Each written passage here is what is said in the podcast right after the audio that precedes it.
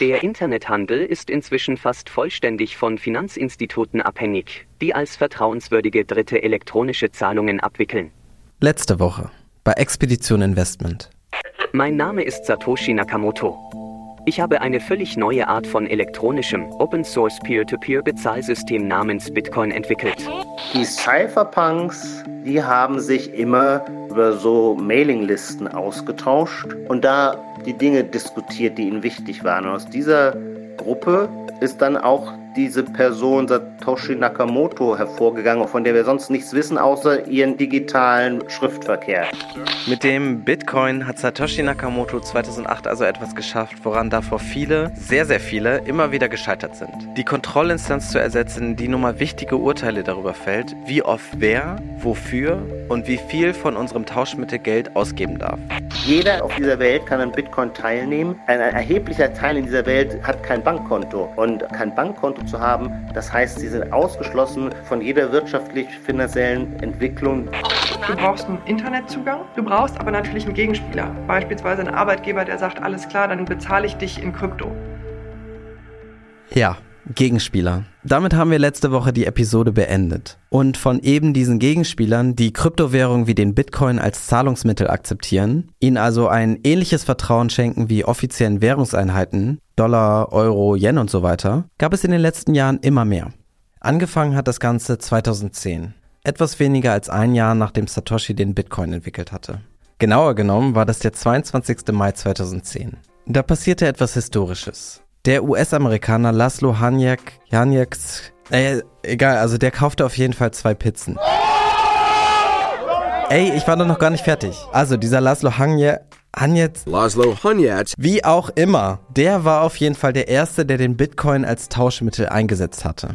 Für 10.000 Bitcoin bekam er im Gegenzug diese zwei Pizzen. Umgerechnet entsprach das zu dem Zeitpunkt damals ca. 41 Dollar. Also klar ist teuer, aber ich meine, 20 Euro pro Pizza kann man im Zweifel schon mal machen. Wenn der Wert des Bitcoin halt seitdem nicht explodiert wäre. Mit einem Peak im November 2021, da hätte der gute Mann 630 Millionen Dollar für zwei Pizzen bezahlt. Da, da wird man sprachlos. Ja, wenn das kein Hype ist, weiß ich auch nicht. Man kann sagen, das ist hier ein Doppelwumms. Der Traum vieler Bitcoin-Fans scheint also in Erfüllung zu gehen. Naja, noch nicht ganz. Aber einige arbeiten sehr intensiv am nächsten Wumms. Beziehungsweise den nächsten Wimsen. Wumsis? Naja. In Deutschland ist einer dieser Menschen Dr. Uli Spankowski. Er ist Chief Digital Officer bei der Gruppe Börse Stuttgart und Mitbegründer der Bison App. Die funktioniert im Grunde ähnlich wie mein Neo-Broker. Nur handel oder besser gesagt trade ich bei Bison primär dann mit Kryptowährungen. Es ist also ein Versuch, den Bitcoin massentauglich zu machen. Das probieren auch andere, teilweise ganze Länder, die dabei sind, den Bitcoin als offizielle Währung zu etablieren.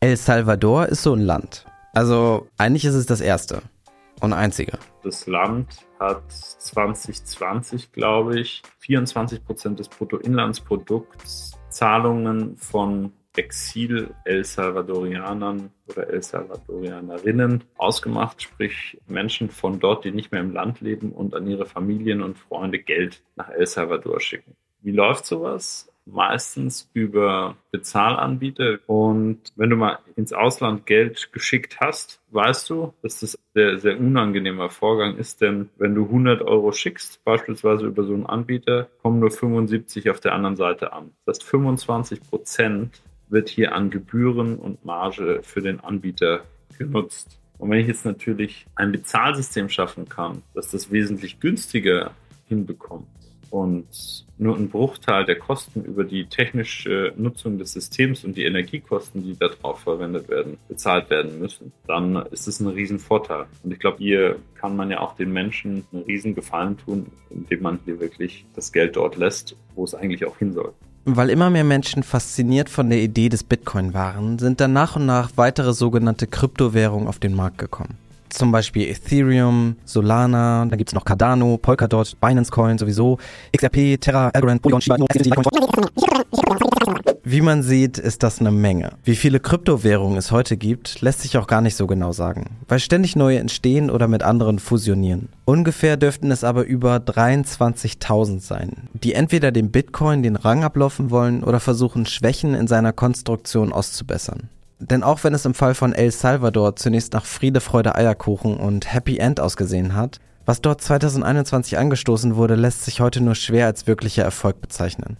Das liegt zum einen am Präsidenten Nayib Bukele, der sich gerne mal selbst als weltweit coolsten Diktator bezeichnet. Ah, alles klar. Ich bin immer davon ausgegangen, dass die Worte cool und Diktator als Antonyme zu verstehen sind. So kam die Einführung des Bitcoin für viele Bürger in El Salvadors dann auch eher unfreiwillig, als eine Entscheidung von oben. Und obendrein kam dann auch noch. Das hat von Bitcoin eben diese Bezahlthematik dann auch relativ schnell im Online-Bereich genutzt worden. Nicht unbedingt in den ersten Jahren von den Bereichen, wo man sich am ehesten wünschen würde, sondern ganz im Gegenteil. Sehr viel im Bereich der Illegalität benutzt worden, also Drogenhandel, Terrorismusfinanzierung, alle Dinge, die eigentlich nicht so ideal sind, haben das sich angeeignet und damit hat sich das auch stark verbreitet. Ja, logisch. Schließlich gibt es keine Bank oder Regierung, die kontrolliert, wer hier eigentlich was und wie viel an wen sendet. Deswegen steigt der Wert des Bitcoin, weil sich alle Gauner ihre Millionchen fröhlich hin und her schicken.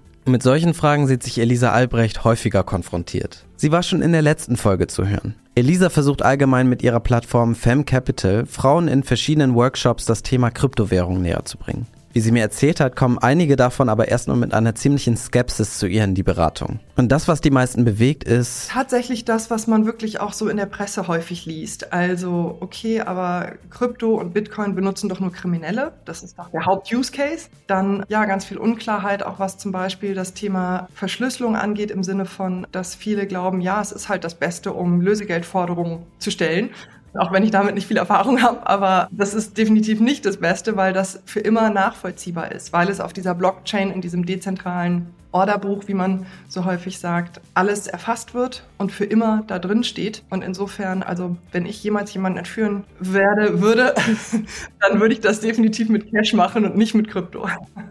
Insofern, an der Stelle haben wir noch ganz schön viel Aufklärungsarbeit zu leisten. Kurze Pause, dann geht's weiter.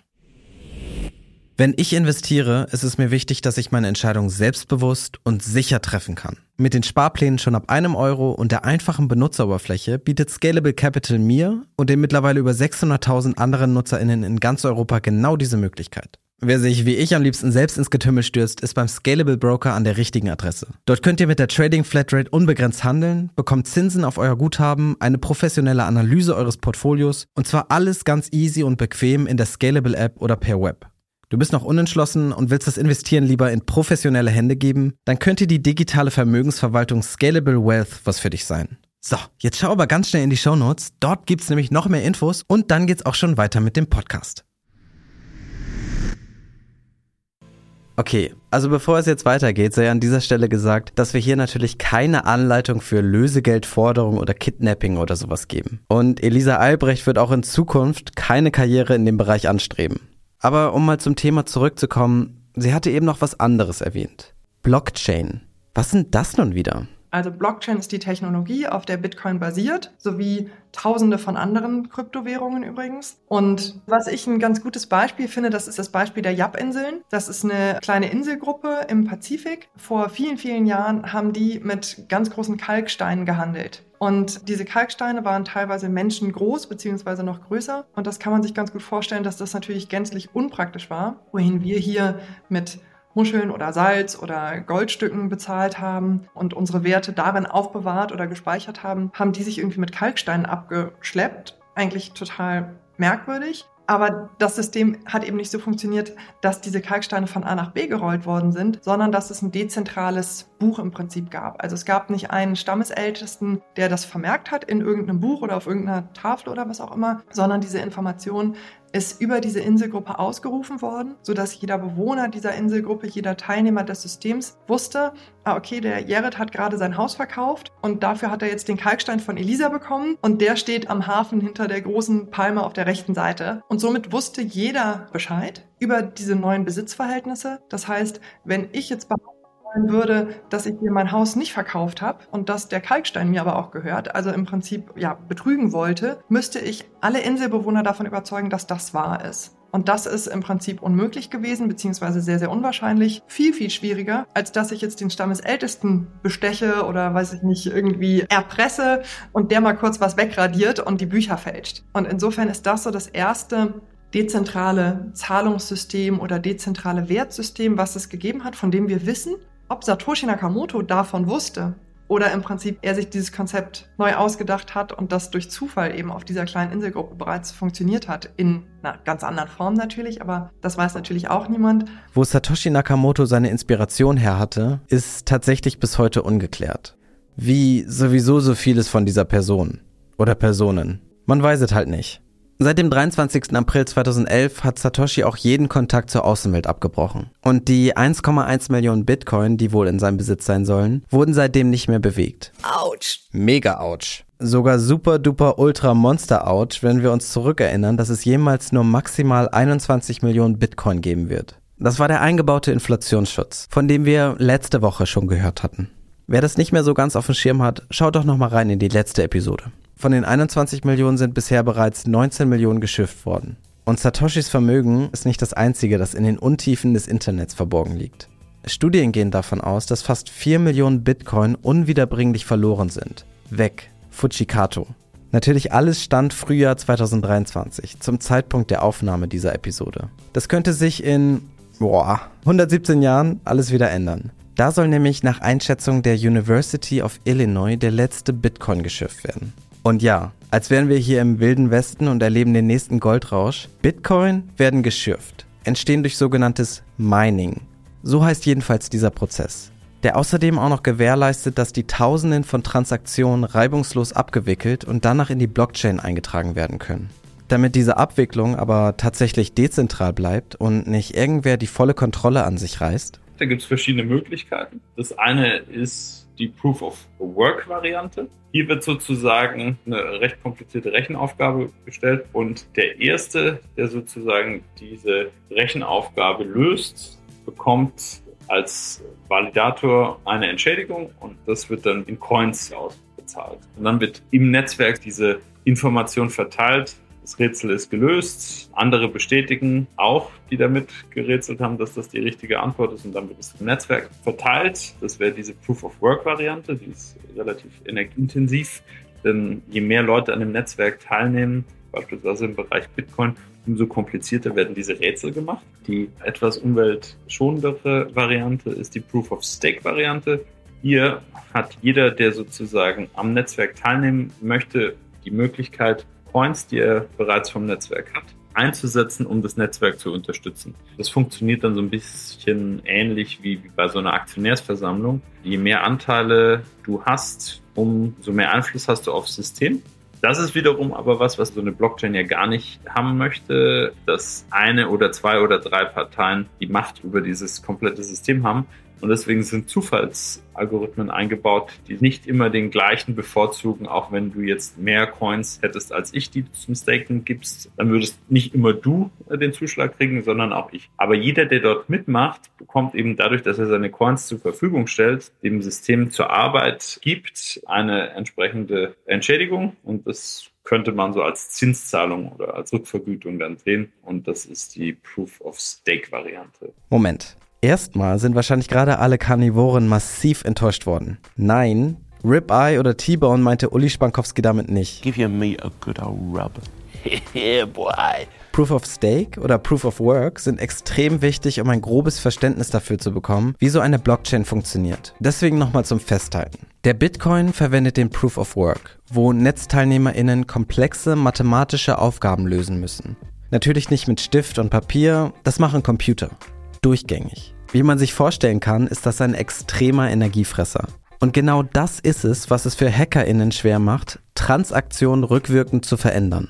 Als Alternative zu diesem Mechanismus ist der Proof of Stake entstanden.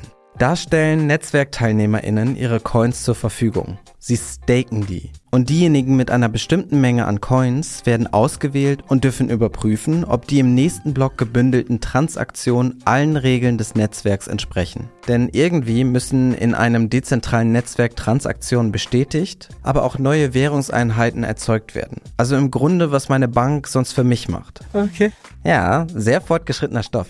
Aber um an irgendeine dieser Kryptowährungen ranzukommen, reicht nicht nur ein Computer und eine stabile Internetverbindung. Wie mir Elisa Albrecht erzählt hat, benötigt man dafür auch noch ein sogenanntes Wallet. Also ein Wallet ist sozusagen deine Geldbörse, dein Portemonnaie, dein digitales, wo du deine Assets aufbewahrst, also deine Anlagewerte. Du musst natürlich über irgendeinen Intermediate gehen, weil du kannst ja nicht irgendwie deine Euro in deinen Laptop stecken. Also du musst natürlich ein Konto bei einer Kryptobörse haben, über die du dann Kryptoassets kaufen kannst. Wenn du das getan hast, dann kannst du die auf deine eigene Adresse schicken, auf deine eigene Blockchain-Adresse und das wird allgemeinhin als Wallet bezeichnet. Und da liegen die dann dezentral, sodass da im Prinzip niemand dran kann, außer dir. Okay, sagen wir jetzt mal hypothetisch ich will mir jetzt auch so ein Wallet zulegen. Dann gehe ich einfach zu einer dieser Kryptobörsen, gebe ein paar Daten an und los geht's. Ich spreche jetzt in Metaphern, wenn Sie im Bitcoin-Netzwerk ein Konto anlegen, gibt es ja keine Instanz mehr, zu der Sie gehen könnten. Wie Sie das zu Ihrer Sparkassenfiliale machen, ich würde gerne ein Konto eröffnen. Und dann schaut die Sparkasse in ihre Datenbank und sagt, okay, wir haben bisher 867 Konten vergeben. Sie sind 868, Ihre Kontonummer lautet 868. Das ist beim dezentralen System nicht möglich, sonst müsste es wieder eine privilegierte Instanz mit dem Wissen geben, die dann sagt, an Sie, Herr Schmidtke, vergebe ich äh, Bitcoin-Kontonummer so und so. Wie löst Bitcoin das Problem? Interessanterweise, auch das finde ich schon so ein Gänsehautmoment. Ich verstehe diese Form von Zahlen, ich glaube 2 hoch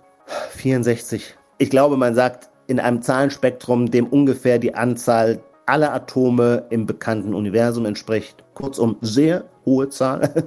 da wird durch Zufallsgenerator eine Adresse erzeugt und man verlässt sich darauf, weil dieser Zahlenraum, aus dem ausgewählt wird, so riesengroß ist, dass es nicht zu einer Doppelvergabe kommt. Könnte passieren reiner Zufall. Wie beim Zufall immer sehr unwahrscheinlich, aber heißt überhaupt nicht, dass es nicht sogar in der nächsten Sekunde passiert. Vielleicht passiert es auch erst in den Milliarden von Jahren. Und so wird gewissermaßen ohne zentrale Instanz jemandem seine Bitcoin-Adresse zugeordnet, von der aus er dann operieren kann. Selbst diese knifflige Aufgabe hat Satoshi lösen können. Im Grunde allen Menschen mit einem internetfähigen Endgerät die Teilnahme am Bitcoin-Netzwerk zu garantieren. Ohne dass man dafür zu einem Bitcoin-Schalter gehen müsste. Der nächste bitte. So einfach wie es dann jetzt scheint, ist es dann aber doch nicht. Es gibt unzählige Wallets und nicht jede ist mit allen Kryptowährungen oder Kryptobörsen kompatibel. Eines haben alle Wallets aber trotzdem gemeinsam. Sie brauchen einen Schlüssel, um da ranzukommen. Das ist bei Ihrem Bankkonto natürlich auch der Fall, nämlich die PIN. Aber wenn Sie Ihre PIN vergessen, können Sie weiter gut schlafen, denn Sie wissen, am nächsten Morgen gehen Sie zur Filiale Ihrer Sparkasse und sagen, ich habe leider meine PIN vergessen. Können Sie mir bitte eine neue geben? Dann wird der sagen, ja, aber da müssen Sie sich erstmal ausweisen. Dann zeigen Sie einen Reisepass, dann ist alles in Ordnung und dann wird Ihnen eine neue PIN vergeben. Es gibt keinen Schalter bei Bitcoin, wo man hingehen kann und sagen kann, ich habe leider meinen Zugangsschlüssel zu einer Bitcoin-Adresse verlegt, hätte gerne einen neuen Zugang. Nee, wenn Sie äh, Ihre Zugangsdaten verlieren, dann sind Sie verloren. Dann haben Sie keinen Zugriff mehr auf Ihre Bitcoin und zwar in alle Ewigkeit. Man könnte es Freiheit oder Eigenverantwortung nennen. Fakt ist, diese Auslagerung auf die oder den Einzelnen hat so einige um ein Leben in Saus und Braus gebracht. Berühmtes Beispiel ist der Waliser James Howells. Ohne Witz, der versucht immer noch seine Stadt davon zu überzeugen, deren Mülldeponie durchsuchen zu dürfen, weil irgendwo auf diesem Gelände seine Festplatte vergraben liegen soll. Mit dem privaten Schlüssel von ihm zu ungefähr 7500 Bitcoin. Je nach Kursverlauf sind die mehrere Millionen Euro wert. Oder sollte ich wohl eher sagen, mehrere Millionen? Ob der Wert morgen noch genauso ist, lässt sich fast gar nicht sagen. Denn bleiben wir mal beim Bitcoin. Wer sich davon die Kursverläufe der letzten Monate, Wochen, Tage anschaut, sieht auf jeden Fall, verlassen kann man sich da auf gar nichts. Dem Anspruch einer funktionierenden Währung können Kryptos also bisher nicht gerecht werden, oder? Wenn man sich mal überlegt, was für Eigenschaften eine Währung eigentlich haben sollte und wenn man dann Kryptos vergleicht mit traditionellem Fiat-Geld, also Euros und Dollar, da gibt es Gemeinsamkeiten, aber auch Unterschiede. Eine Gemeinsamkeit ist beispielsweise, dass es teilbar ist, dass man es runterbrechen kann in verschiedene kleinere Einheiten. Man kann mit beiden auch bezahlen. Aber wenn man sich jetzt überlegt, dass Geld eigentlich als sehr wichtiger Faktor eine nachhaltige Wertaufbewahrungsfunktion haben muss und eine Wertstabilität, dann kann man sagen, das trifft auf Kryptowährungen in gewissem Maße zu, aber nicht vollumfänglich. Und warum nicht vollumfänglich? Eine Wertstabilität bedeutet, dass ich idealerweise eine sehr geringe Volatilität habe. Das heißt, dass die Kurse oder den Gegenwert, den man sozusagen mit der Währung kaufen kann, stabil ist und ich immer relativ gesehen den gleichen Geldbetrag dafür benutzen muss, um mir etwas zu kaufen.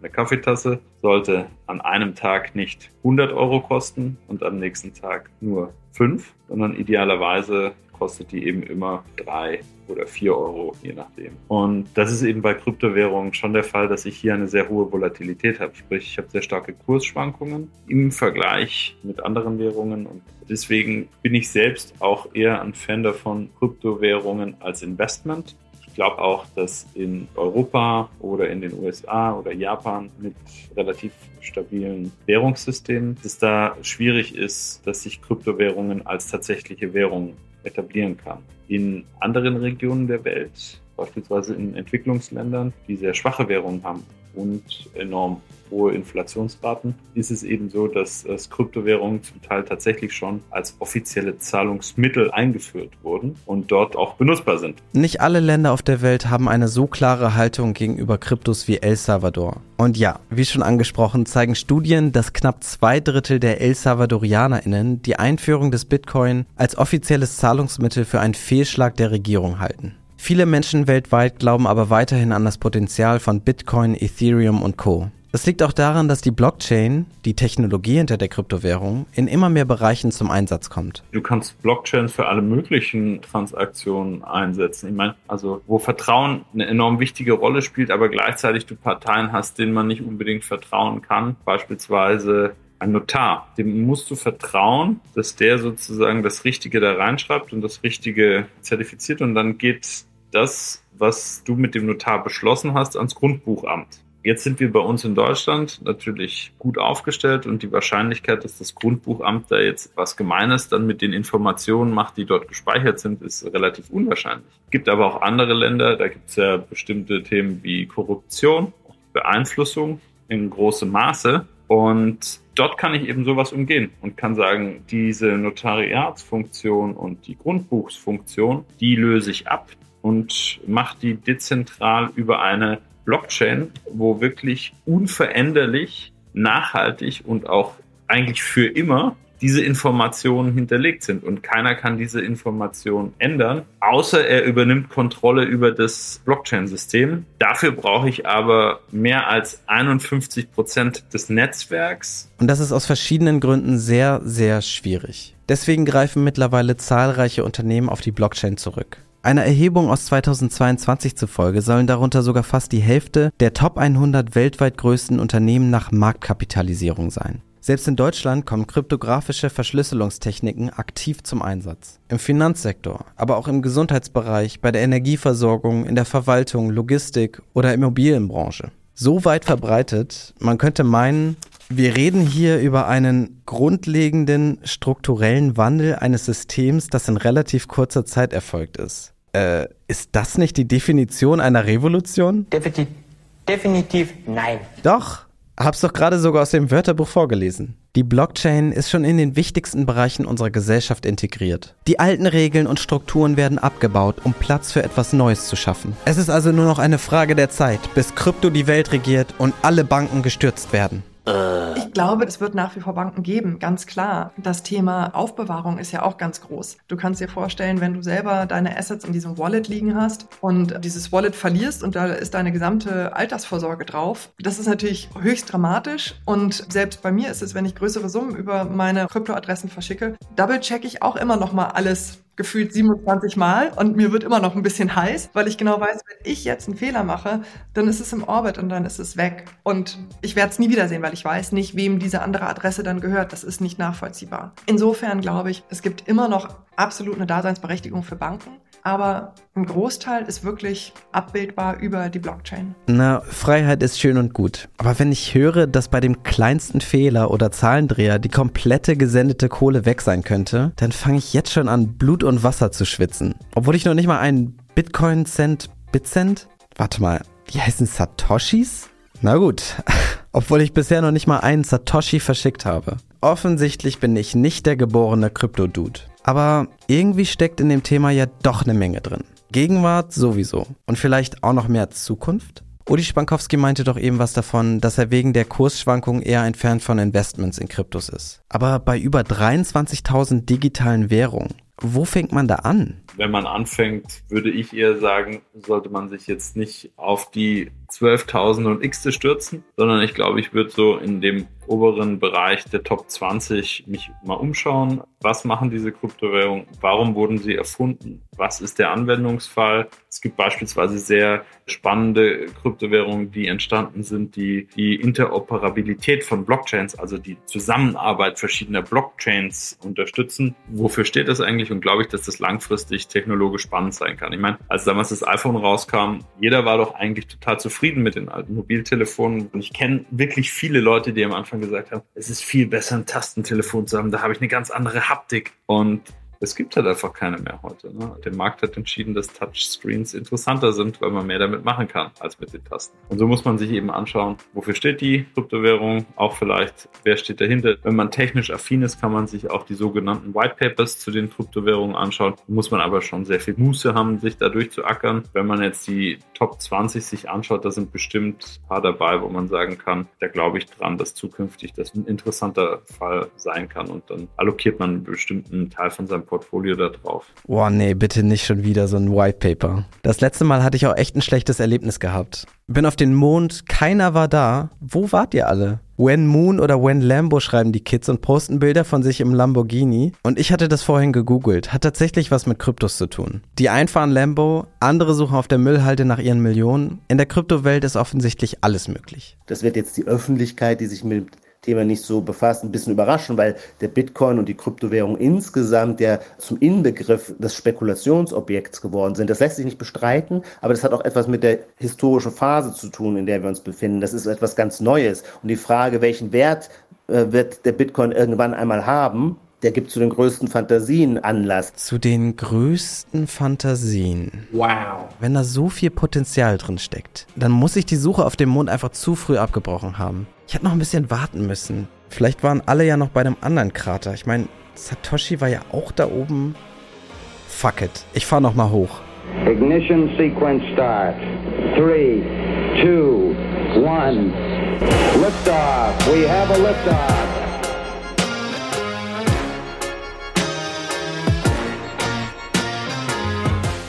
Expedition Investment ist ein Mint Original Podcast. Idee, Moderation, Produktion, Redaktion und Schnitt Gerrit Schmidtke. Besonderer Dank gilt Elisa Albrecht, Ijoma Mangold und Dr. Uli Spankowski. Die Interviews in voller Länge könnt ihr bei Expedition Interview nachhören. Und für mehr Fein-Content folgt uns auf Instagram, TikTok oder LinkedIn.